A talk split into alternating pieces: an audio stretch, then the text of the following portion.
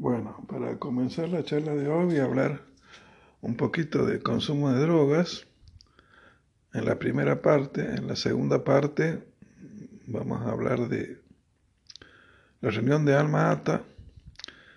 Y en la tercera parte vamos a hablar de viruela con el objeto de describir cómo se hizo la primera vacuna. Leyenda de la coca.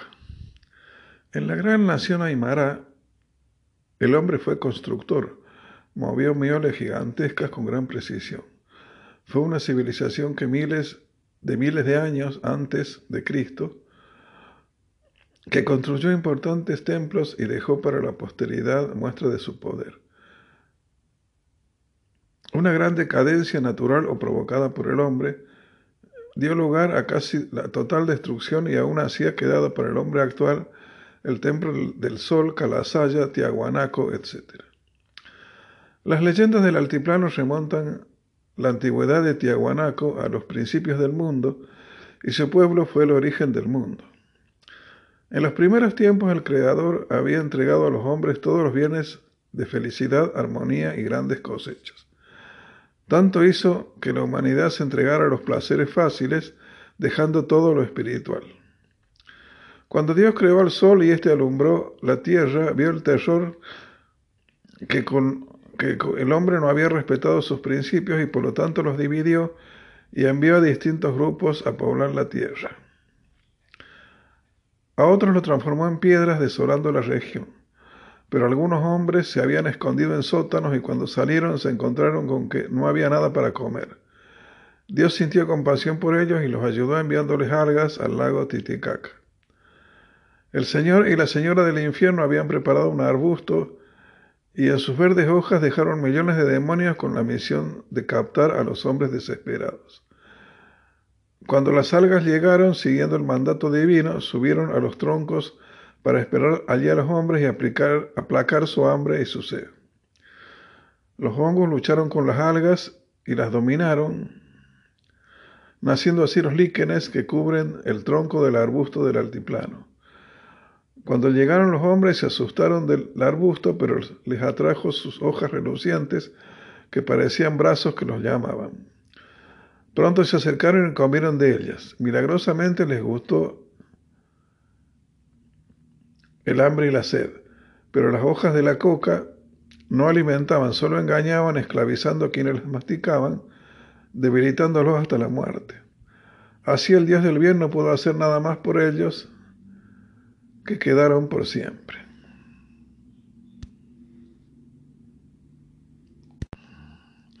Leyenda de la marihuana. En la India las virtudes guerreras y morales son recopiladas en el poema épico Ramayana, que describe la convivencia de los dioses con los hombres.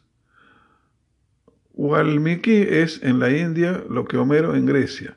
A él se atribuye la autoría de Ramayana, y en él se cuenta la historia del cáñamo índico o marihuana.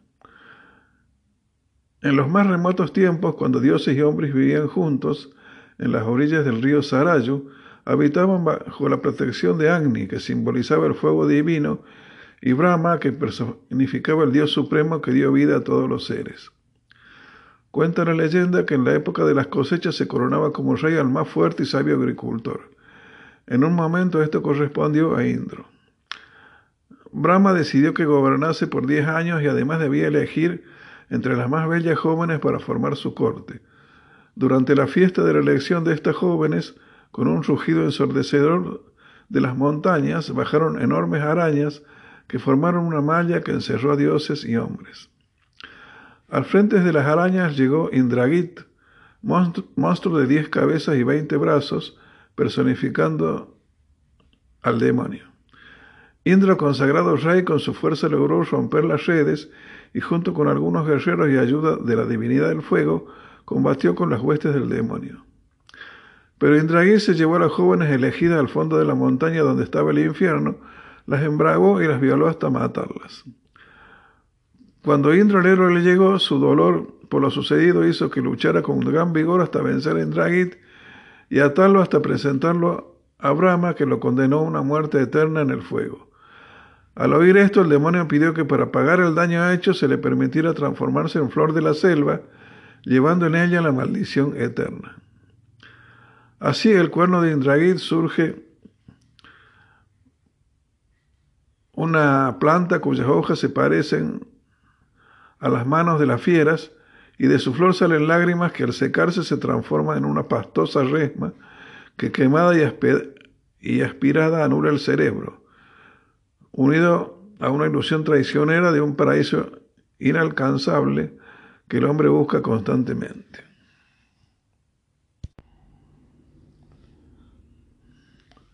Leyenda sobre el opio. Según la mitología china, en el origen existía el caos. Confusamente estaban dados los cinco principios fundamentales. El metal, la madera, el fuego, la guerra, la tierra. De allí cobraron vida dos formas, luego cuatro y así sucesivamente surgieron los seres vivos. Según el libro Li Chi, la incubación duró millones de años. El artífice de esto se llamó Tien Se, o sea, el Hijo del Cielo, y otro ser Panku dio lugar al resto de los elementos, lluvia, vientos, ríos, montañas. Como en todo mito surge el bueno, el emperador Juan Ti, y el malo, un rebelde, el dragón Chileo con su séquito. El emperador, gran estudioso de la medicina, pretendió describir para él y sus súbditos el secreto de la inmortalidad. Por tal motivo también visitó al hechicero Chen Se, que habitaba en una gruta. Este le indicó que para obtener esta panacea era necesario hallar la calma y la tranquilidad del cuerpo y alma. Le dio al hechicero una fórmula mágica que debía ser ingerida paulatinamente para que el espíritu venza la muerte y la destrucción. Luego a la gruta también llegó el rebelde Chin Leo, quien se oponía a la calma del espíritu y proponía la esclavitud de las sensaciones. Luego, al enterarse del pedido del emperador, decidió con sus representantes obtener oponer a la inmortalidad y tomando una planta de papa, a ver, amapola, inyectaron en su savia una sustancia que se avenía a sus deseos. Hizo además correr la noticia que esta planta tenía condiciones maravillosas para quien pudiera extraer el líquido de sus cápsulas que se endurecía al contacto con el aire, y así nació el opio. A pesar de los consejos del emperador Juan Ti, los fumaderos se expandieron y el hombre siempre por apurar la vida no comprendió que la paz penetraba lentamente en el cuerpo y espíritu. Cuando el efecto del opio desaparecía del cuerpo, comenzaba la desazón, pena, angustia y debía volver a una dosis del veneno. Según mi interpretación de Freud, la personalidad se construye bajo los siguientes aspectos. El yo, que representaría la conciencia, y yo le agregaría también la libertad. Creo que el hombre no es hombre si no tiene libertad. El ello, los instintos, la alimentación, la sexualidad y los miedos, por ejemplo. La obesidad sería, o la, o la delgadez, serían eh, trastornos eh, psíquicos de la alimentación en mí, en un aspecto por lo menos. Las violaciones o los incestos serían eh, una exageración del, del, ello en la sexualidad. Y los miedos provocarían los trastornos de ansiedad y la depresión.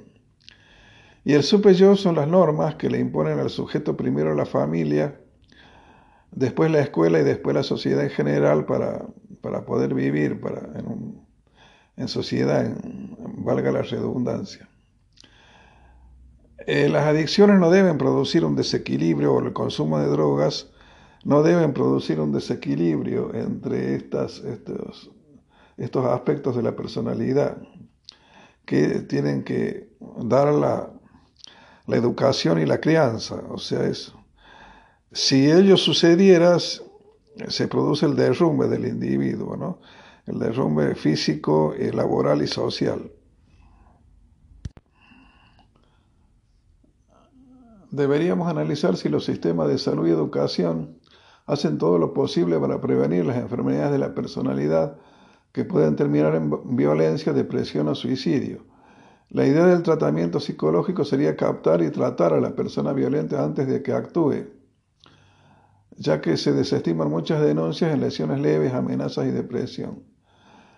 En cuanto a la prevención de salud mental, pueden realizarse acciones específicas, por ejemplo, respetar la identidad, promover la reflexión, enseñar las ventajas de, de vivir en libertad, crear espacios de autocrítica, estudiar biografías de personas que han servido a la humanidad de manera sobresaliente, proponer contenidos de carácter humanista, hacer lo posible para disminuir la deserción escolar, insertar psicólogos clínicos en hospitales, puestos y escuelas de nivel medio.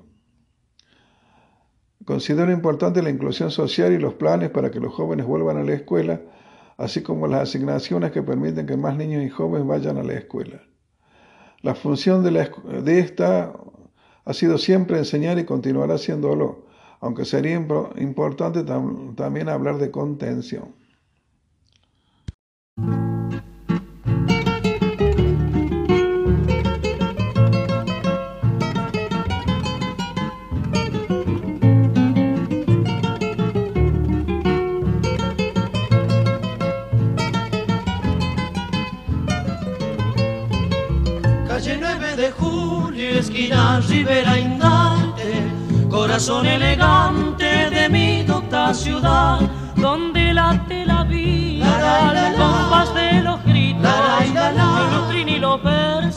cieguito cantor.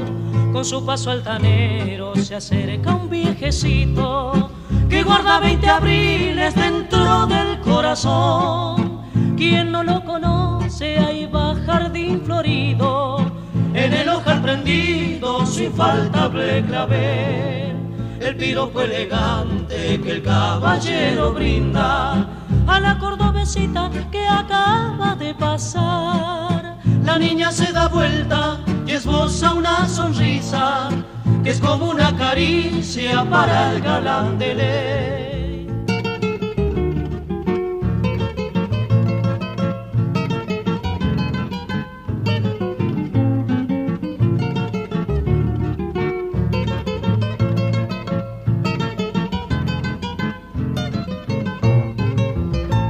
muchos años y el centro de la lo vio todos los días sus calles caminar y se fue marchitando la vez de su pecho. Y a la dama de negro no pudo galantear. Galantería fina, piropos respetuosos quedaron en el aire del centro cordobés. Un clavelito blanco se fue rumbo al olvido. Murió jardín florido, caballero de clavelito blanco se fue rumbo al olvido, murió jardín florido. Caballero de.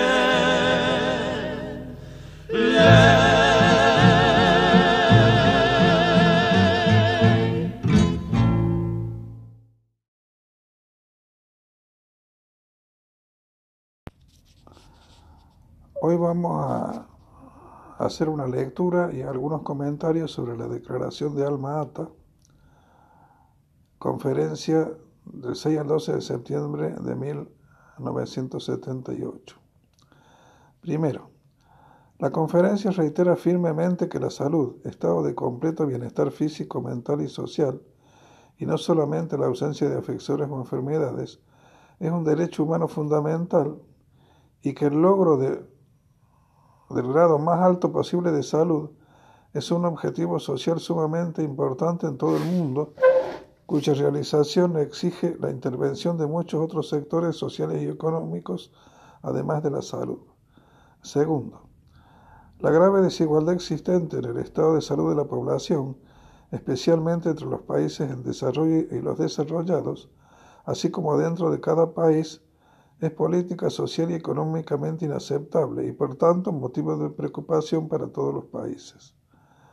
Tercero, el desarrollo económico y social basado en un nuevo orden económico internacional es de importancia fundamental para lograr el grado máximo de salud para todos y reducir el foso que separa en el plano de la salud a los países en desarrollo de los países desarrollados.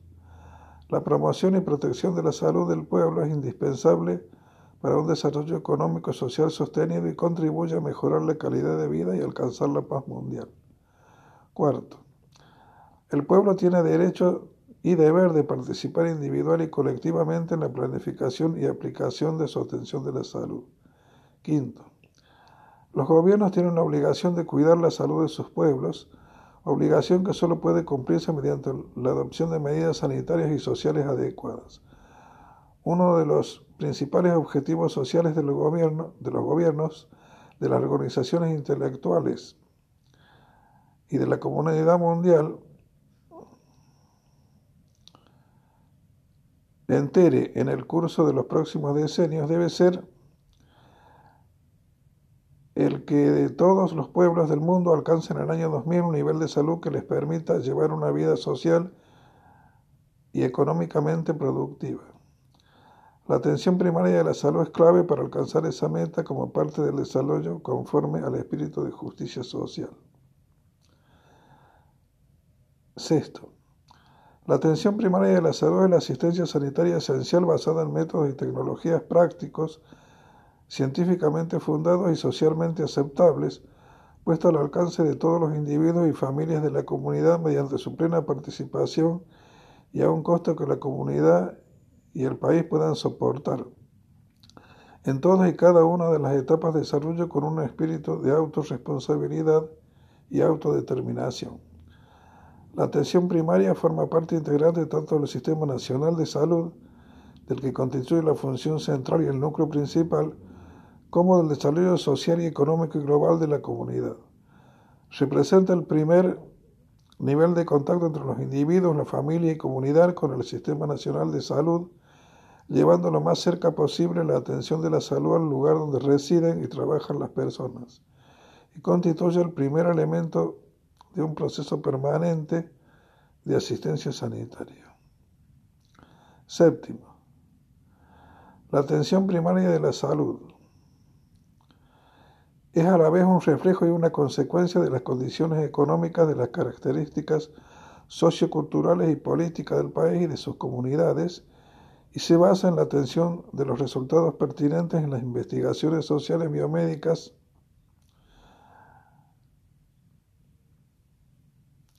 Segundo, se orienta a los principales problemas de salud de la comunidad y presta los servicios de promoción, prevención y tratamiento, además de rehabilitación necesarios para resolver esos problemas. 3. Comprende cuando menos las siguientes actividades. La educación sobre los principales problemas de salud y los métodos de prevención y de lucha correspondientes. La promoción del suministro de alimentos y una nutrición apropiada un abastecimiento adecuado de agua potable y saneamiento básico, la asistencia materno-infantil con, con enfermedades infecciosas, la prevención y la lucha contra las enfermedades endémicas locales, el tratamiento apropiado de las enfermedades y traumatismos comunes y el suministro de medicamentos esenciales.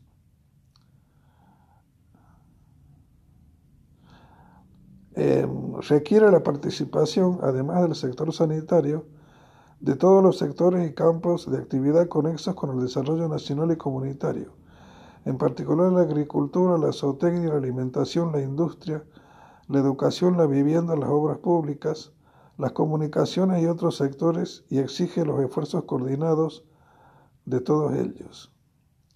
5. Exige y fomenta el grado máximo de autorresponsabilidad y la participación de la comunidad del individuo en la planificación, la organización y el funcionamiento, además del control de atención primaria de la salud, sacando el mayor partido posible de los recursos locales y nacionales y de otros recursos disponibles. Con tal fin, desarrolla mediante la educación apropiada y la capacidad de las comunidades para participar. 6 debe estar asistida por sistemas de envío de casos integrados, funcionales y que se apoyen mutuamente, a fin de llegar al mejoramiento progresivo de la atención sanitaria completa para todos, dando prioridad a los más necesitados. 7. Se basa tanto en el plano local como en el de referencia y consulta de casos, en personal de, personal de salud con inclusión según proceda de médicos, enfermeras, parteras, auxiliares y trabajadoras de la comunidad, así como personas que practican la medicina tradicional en la medida que se necesiten con el adiestramiento debido en lo social y en lo técnico, para trabajar como un equipo de salud y atender las necesidades expresas de la comunidad. Octavo, todos los gobiernos deben formular políticas, estrategias y planes de acción nacionales con objeto de iniciar y mantener la atención primaria de la salud como parte de un sistema nacional de salud completo y en coordinación con otros sectores. Para ello será preciso ejercer la voluntad política para movilizar los recursos del país y utilizar racionalmente los recursos externos disponibles. Noveno. Todos los países deben cooperar con el espíritu de solidaridad y de servicio, a fin de garantizar la atención primaria de la salud para todo el pueblo, ya que el logro de la salud para el pueblo de un país interesa y beneficia directamente a todos los demás países. En este contexto, el informe conjunto Organización de la Salud UNICEF sobre atención primaria de salud constituye una base sólida para impulsar el desarrollo y la aplicación de la atención primaria de salud en todo el mundo. Décimo, es posible alcanzar un nivel aceptable de salud para toda la humanidad en el año 2000 mediante una utilización mejor y más completa de los recursos mundiales, de las cuales una parte considerable se destina en la actualidad a armamento y conflictos militares. Una verdadera política de independencia, paz, distensión y desarme podría y debería liberar recursos adicionales que muy bien podrían emplearse para fines pacíficos y en particular para acelerar el desarrollo social y económico asignando una proporción adecuada a la atención primaria en tanto que es elemento esencial de dicho desarrollo. La Conferencia Internacional sobre Atención Primaria de la Salud exhorta urgente a una eficaz acción nacional e internacional a fin de impulsar y poner en práctica la atención primaria de la salud en el mundo entero y particularmente en los países en desarrollo, con un espíritu de cooperación técnica y conforme al nuevo orden económico internacional. La conferencia insta a los gobiernos, a la Organización Mundial de la Salud y al UNICEF y a otras organizaciones internacionales así como los organismos internacionales, además de los organismos multilaterales y bilaterales.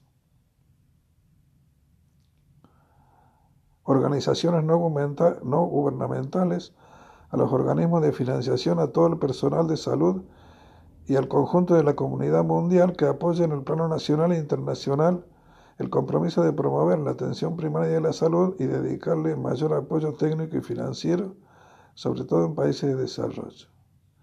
La conferencia exhorta a todas las entidades antedichas que colaboran en el establecimiento, desarrollo y mantenimiento de la atención primaria de conformidad con el espíritu y letra de la presente declaración.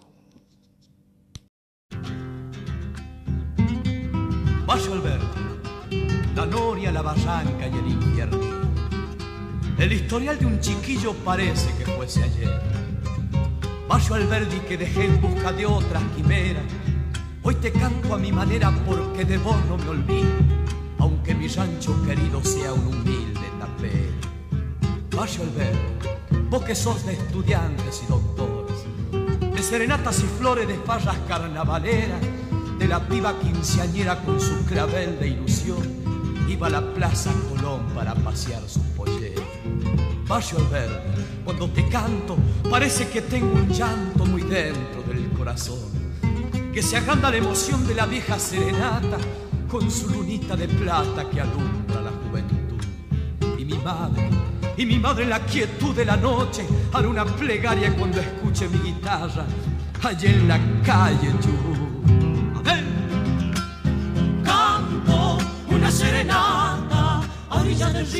Se escucha mi voz. Rumores de gracia poblaron la casa, se prende y se apaga la luz de un balcón. Rumores de gracia poblaron la casa, se prende y se apaga la luz de un balcón. Dicha que tuve en Alberti, mi primera cita a la Plaza Colón. Como aquella luna vino del baile, escalón de seda dejó en su balcón, como aquella luna que vino del baile, su escalón de seda dejó en su balcón. Lunita de Alberti esconde tu cara, con tu guardapolvo de fino doctor. Si una noche alegre con mi serenata se prende y se apaga la luz del balcón. Si una noche alegre mi serenata se prende y se apaga la luz de un balcón.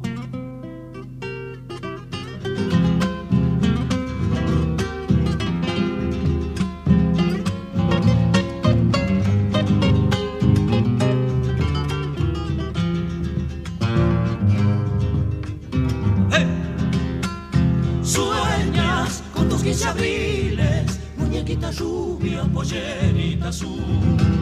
Vas por el clinical como una glicina, perfumando el aire con tu juventud. Y vas por el clinical como una glicina, perfumando el aire con tu juventud. Cuando miro la barranca, la Quinta Santana, mi calle Chubut, siento una guitarra, una serenata, me acuerdo de Córdoba, que me dio la luz,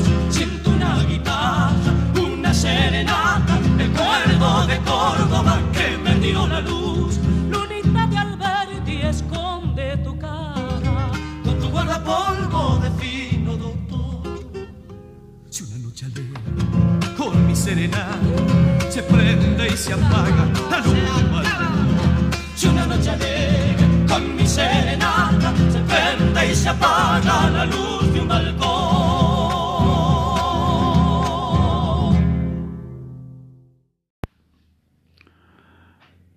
Viruela de Wikipedia era causada por el virus variola que surgió en las poblaciones humanas en torno al año 1000 a.C. Durante varios siglos sucesivas epidemias devastaron a la población. Era una enfermedad tan letal que en algunas culturas antiguas estaba prohibido dar el nombre a los niños hasta que contrajesen la enfermedad y sobreviviesen a ella. Su tasa de mortalidad llegó a ser hasta un 30% de los pacientes infectados. En la India se creía que la viruela se debía a la bendición de la diosa de la viruela Shitala, y cuando alguna persona se enfermaba acudían a adorarla, con lo que la epidemia se expandía con más velocidad. Aún hoy los bebés en la isla se los llama genéricamente Kumara, fácil muerte, siendo Ku fácil y Mara muerte. La viruela fue una enfermedad devastadora en Europa del siglo XVIII, que se extendía en forma de epidemia matando y desfigurando a millones de personas. Es probable que en el siglo XVIII fuera una época especialmente terrible debido a la presencia de viruela en Europa, ya que la tasa de población creció de manera desmesurada, haciendo más fácil la propagación de la enfermedad. Después de afectar durante milenios, milenios al viejo mundo, durante la conquista de América fue contagiada por los recién llegados a los indígenas que carecían totalmente de defensas de esta enfermedad desconocida, para ellos causando un colapso demográfico en las poblaciones nativas. En 1520 apareció entre los mexicas durante el sitio de Tenochtitlán, provocando además la muerte de Cuitlahuac. Entre los incas la viruela acabó con el Zapa Inca Huayna Capac, provocó la guerra civil previa a la aparición hispana y causó un desastre demográfico en el Tihuantinsuyo, que antes de la llegada de los conquistadores europeos contaba con 14 millones de habitantes, mientras que hacia el siglo XVIII la población autóctona se redujo a unos 5 millones. En Chile detuvo el avance de los mapuches tras la muerte de Valdivia. En la península ibérica provocó la muerte del rey Luis I durante una de las graves epidemias sucedidas en el siglo XVIII en Europa. Durante cientos de años han ocurrido ocasionalmente epidemias de viruela, sin embargo, después de un exitoso programa de vacunación mundial promovido por la Unión Soviética, se logró erradicar la enfermedad.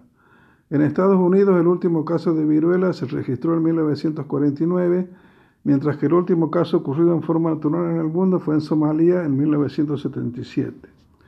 Una vez que la enfermedad se radicó en todo el mundo, se suspendió la vacunación habitual de toda la población porque ya no había necesidad de prevenirla. Excepto por las reservas en dos laboratorios, el virus está eliminado. Dichas muestras se mantienen en estado criogénico en el Instituto Vector de Novosibirsk, Rusia, y en el Centro de Control de Enfermedades de Atlanta, Estados Unidos. Grupos de biólogos han insistido en eliminar ese par de muestras para prevenir que, por un accidente no deseado, alguna de ellas salga del estado de congelación en que se encuentra. Esto no se ha llevado a cabo debido a que el virus como tal nunca fue entendido por completo y se sabía muy poco sobre la forma en que mutaba. Aunque se logró dar con la vacuna, su elaboración se hizo de materia empírica, sin conocer con detalle la estructura del virus o la forma de infección. Por esta razón se decidió conservar estas dos únicas muestras. En China se practicaba la inauguración como medio de prevención de la viruela desde el siglo X después de Cristo. Por entonces un monje taoísta de Meishan, provincia de Sichuan, llevó el método a la capital del imperio a petición del primer ministro Wang Dan.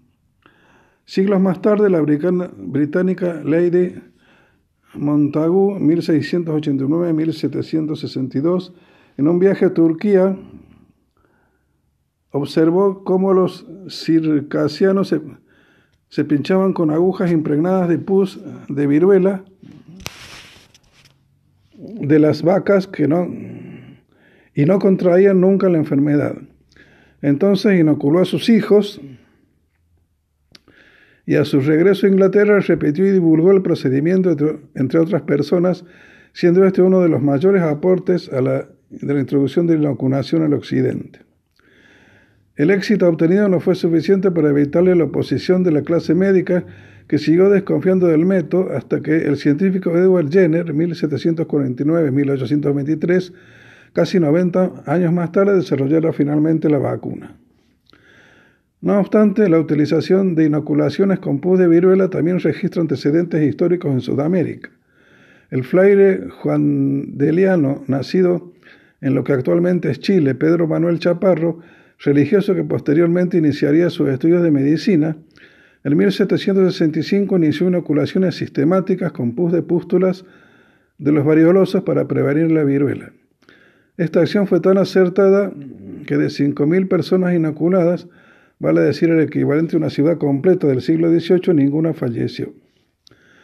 No se conoce el método utilizado por Chaparro, pero hay datos en el libro Inoculación de las viruelas, publicado en Lima en 1778 por Fray Domingo de Soria, jandeliano, que había trabajado con Chaparro en Valdivia en 1766. Con este libro, cuyo apartado titular, titulado Parecer que dio el doctor Don Cosme Bueno sobre la representación que hace el padre Fray Domingo de Soria para poner en práctica la inoculación de las viruelas. Su actor, el doctor Cosme Bueno, termina del siguiente modo.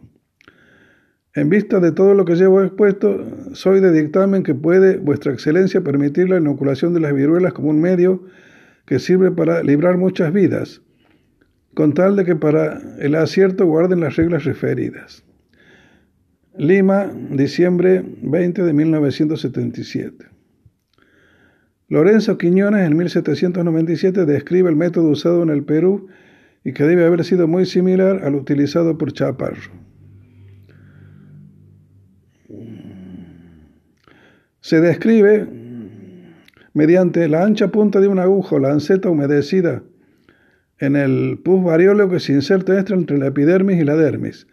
También la aguja puede arrastrar un hilo de seda empapado en el pus entre dermis y epidermis. Se describe que entre el tercer y cuarto día de la inoculación aparece una inflamación con vesículas y pústulas seguida de malestar general, alza térmica y aparición de una viruela atenuada en todo el cuerpo de evolución sorprendentemente benigna y de modo excepcional grave y mortal. El proceso terminaba en 15 a 16 días y dejaba inmunidad frente a la viruela. En 1796, Edward Jenner inició lo que posteriormente daría lugar a la vacuna, un ensayo con muestras de pústula de la mano de una granjera infectada por el virus de la viruela bovina y lo inoculó en un niño de 8 años. Tras un periodo de siete días, el muchacho presentó malestar. Pocos días después, Jenner volvió a realizar varios pinchazos superficiales de la temida viruela que el muchacho no llegó a desarrollar. En 1798, Jenner publicó su trabajo, donde acuñó el término latino variolae vacine, viruela de la vaca. De esta manera, Jenner abrió las puertas a la vacunación. Jenner o es considerado una figura de enorme relevancia en la historia de medicina, si bien cabe decir que sus métodos de experimentación serían inaceptables hoy por contravenir los principios de la ética médica. Francisco Javier Balmes y Berenguer, 1753-1819, fue el pionero del estudio de las aplicaciones de la vacuna, en particular de la viruela, dirigiendo junto con José Salvani y Leopard a la Real Expedición Filantrópica de la Vacuna, 1803-1814, que contó con el permiso y el apoyo del rey Carlos IV, y que es reconocida como un hito en la historia de la medicina al aplicar vacuna a lo largo del entonces Imperio Español. Durante años cada país realizaba sus propias campañas de vacunación hasta que en 1958 Víctor Shadanov, el viceministro de Salud de la Unión Soviética, propuso a la Asamblea Mundial de la Salud una iniciativa global conjunta para erradicar la viruela. La propuesta fue aprobada en 1959 bajo el nombre de Resolución BHA 11.54. La erradicación de la enfermedad, que entonces afectaba a casi 2 millones de personas cada año, se transformó en el objetivo principal de la Organización Mundial de la Salud. En la década de 1950, la Organización Panamericana de la Salud logró por primera vez eliminarla de todo el continente americano. En 1967, bajo el liderazgo de Karel Raska, se inició una poderosa campaña de vacunación, llegando a combatir 15 millones de casos en 31 países.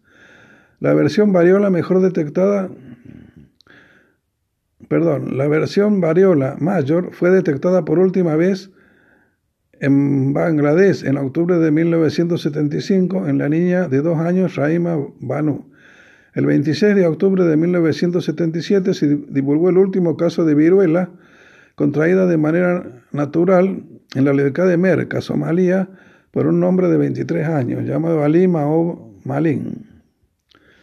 En 1978, y debido a un accidente de la mala manipulación del virus en un laboratorio de Gran Bretaña, la fotógrafa médica Janet Parker contrajo el virus y murió el 11 de septiembre de dicho año, significando la última muerte humana registrada por este virus en el mundo.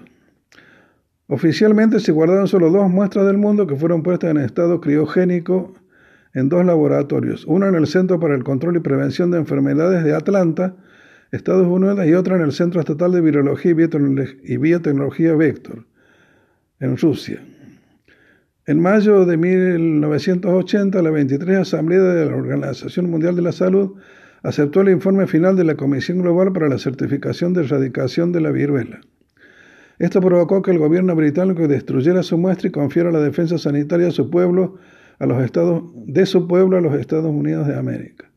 Actualmente debate si destruir o no las últimas cepas de virus.